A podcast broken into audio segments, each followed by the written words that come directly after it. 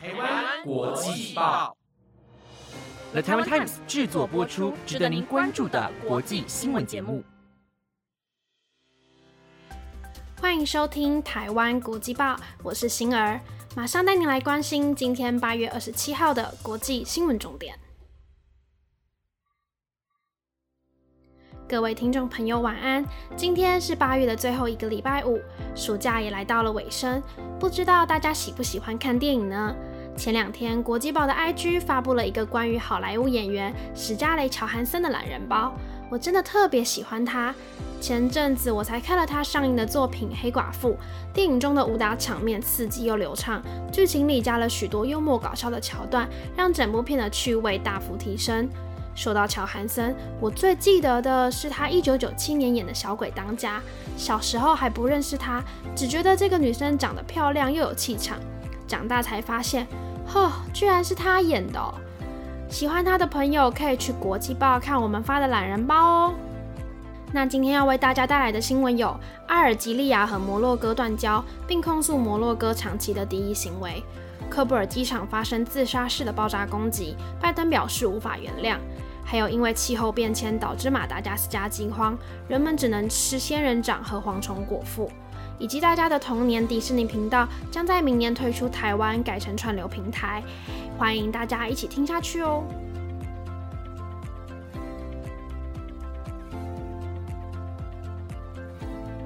您来关心今天的第一则新闻。八月二十四号，阿尔及利亚外交部长拉马姆拉发表记者会表示，由于摩洛哥连续几个月来不断对阿尔及利亚采取具有敌意的行为，所以即日起将与摩洛哥断绝外交关系。而摩洛哥的外交部也回应，对于断交行为表示遗憾，并且认为阿尔及利亚根据不实且荒谬的借口断交完全没有道理。但拉马姆拉也表示，两国设立的领事馆并不会关闭。根据法新社报道，阿尔及利亚及摩洛哥的不满来自于两国长期支持对方的反对派运动，并且阿尔及利亚对摩洛哥长期争议的地区西撒哈拉的分离主义分子表示支持。西撒哈拉曾经是西班牙的殖民地，在西班牙离开后，由毛里塔尼亚及摩洛哥共同管理。到了1975年，摩洛哥吞并西撒哈拉后，宣称拥有该区域的主权。但是阿尔及利亚不仅在联合国支持西撒哈拉举行全民公投，并且支持该地区的分离主义团体波利萨里奥的独立运动。近几周，阿尔及利亚北部的森林发生大规模火灾。调查过后认为，火灾可能是人为纵火，并且与摩洛哥有关。目前逮捕了三名涉案的纵火犯。而阿尔及利亚当局将火灾归咎于恐怖组织所做的，其中一个是摩洛哥支持的卡比利自决运动。除了火灾外，去年十二月，在美国前总统川普的协调下，以色列和摩洛哥重拾了外交关系，美国也开始承认摩洛哥对西撒哈拉的主权。这个行为更加深了两国的紧张关系。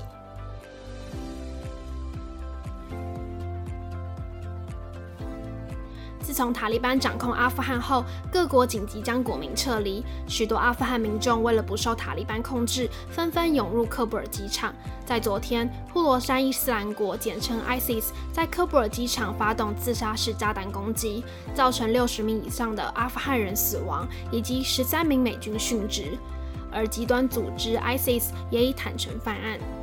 这次的袭击是美军2011年以来在阿富汗伤亡最惨重的一次。爆炸发生的两个地点分别在机场的艾比门以及机场附近的大亨饭店，而机场艾比门的爆炸案被认为是自杀式的攻击。极端组织 ISIS 表示，自杀的炸弹客选择到有许多翻译及与美军合作人聚集的克布尔机场附近的巴兰基地，并在人群中引爆炸弹腰带。死伤者里也包括了塔利班战士。根据路透社报道，有一名塔利班官员表示，数天前他们在机场抓捕到 ISIS 战士，在被质询后告诉塔利班有关攻击的计划，而塔利班也因为攻击计划暂停了公共场所聚会，并告知领导阶层的人们不要聚在一起。爆炸案发生后，美国总统拜登在白宫表示不会原谅这次的攻击，除了要将策划者缉捕到案，更要让他们付出代价。美国海军陆战队将军麦肯锡也向记者表示，军方预测可能会有更多袭击发生，而总统也已经向美军将领下令，除了不会停止撤离的计划外，也将定出空袭 ISIS 基地和领导人的计划，并选在合适的时间、地点，以强而有力的方式为这次的袭击做出回应。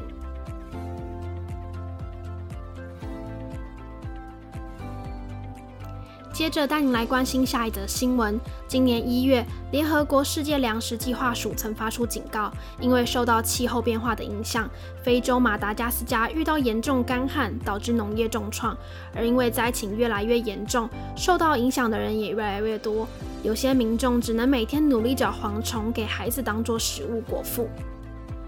这次的干旱是马达加斯加四十年以来最严重的一次，有些地区连续四年都没有下雨，造成南部的农业受创。根据联合国统计，目前大约有三万人处于国际公认最高级粮食不安全水平。而联合国世界粮食计划署的谢利塔克拉尔表示，这些饥荒并不是因为战争或冲突造成，当地的人民也根本不使用化石燃料，没有做任何会导致气候异常的事情，但他们却成为气候变迁的最先受害者。马达加斯加当地一位母亲说，八个月来，她和她的孩子每天都吃着蝗虫，因为没有别的东西可以吃，而且几乎没有水。另外一位母亲则说道，她的丈夫因为饥饿死亡，为了孩子的生存，她只能不停寻找仙人掌的叶子来吃。根据政府间气候变化专门委员会的最新报告显示，马达加斯加的干旱程度一直在增加，并且即将进入丰收前传统的欠收季。如果气候变化持续下去，受到干旱和饥荒的数字估计还会持续上升。除了南部的农业地区，马达加斯加一些城市也受到影响，许多孩童只能出来乞讨。近几年气候暖化造成许多极端气候形成。我们无法预测明天的天气会发生什么事，但我们每个人都可以从现在开始珍惜粮食，保护地球。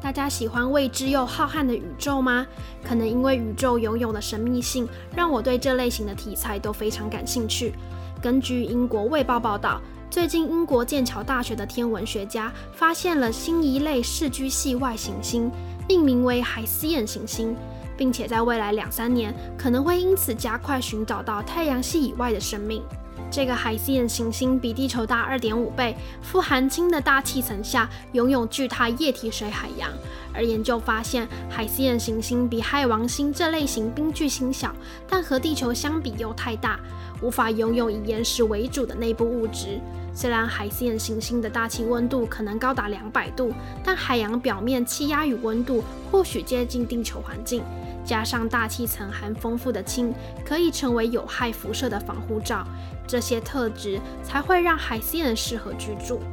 研究人员表示，海斯眼行星的海洋可能找到类似于地球海底喷泉附近的极端微生物，而且生命可能存在于行星的阴暗面。海线行星被潮汐锁定。同一侧总是面对着恒星，而行星的两侧是永昼和永夜。永昼侧可能会炙热到无法居住，但永夜侧的液态水则就有可能会有生命的存在。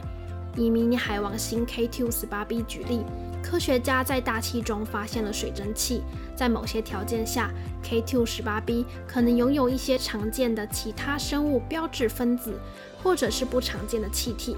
目前研究团队列出十一颗海星行星的名单，未来希望能将詹姆斯韦伯太空望远镜升空后做更详细的观测。若是光谱扫描结果发现了上述任何的气体特征，就有可能成为人类对宇宙探索的一个巨大发现。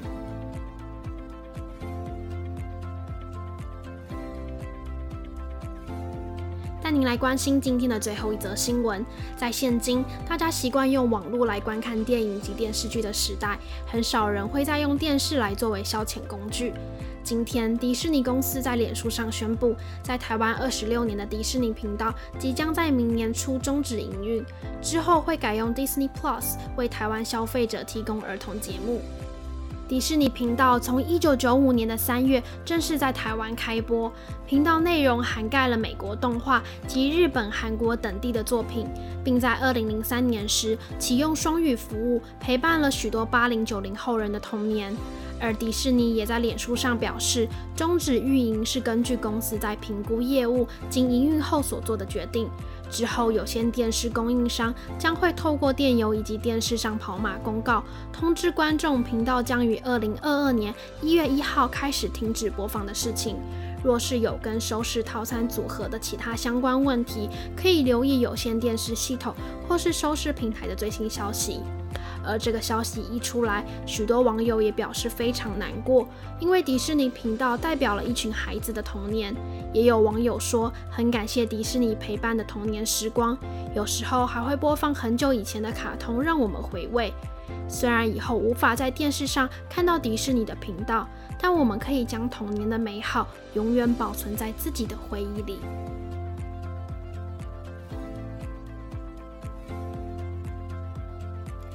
以上就是今天的台湾国际报。本节目有了 Toy Times 直播，记得可以去追踪、安赞我们国际报的 IG，也可以在 Apple Podcast 底下留言哦。我是星儿，我们下礼拜再见。